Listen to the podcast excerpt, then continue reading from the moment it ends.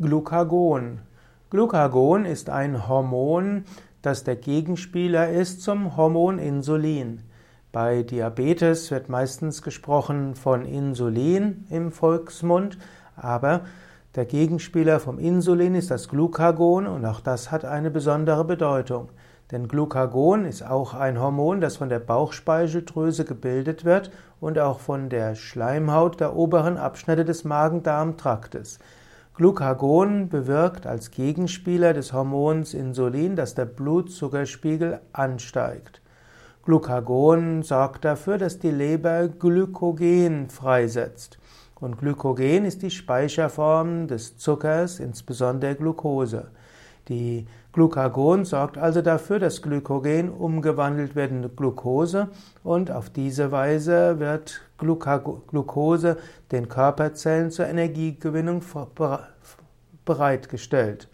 Glucagon ist außerdem dazu da, dass aus dem körpereigenen Eiweiß und Fett Glucose herausgebildet wird. Das ist die sogenannte Gluconeogenese. Also Glucose wird gebildet auch aus körpereigenem Eiweiß und Fett, wenn nämlich der Körper erhöhten Energiebedarf hat. Und so kann Glucagon auch zu einem Abbau der Muskelmassen und der Fettreserven sorgen. Und so entstehen auch Harnsäure und Harnstoff und Kreatinin. Glucagon wird insbesondere freigesetzt beim Glukosemangel der Zellen, zum Beispiel nach, bei Hunger oder nach kohlehydratarmen Mahlzeiten.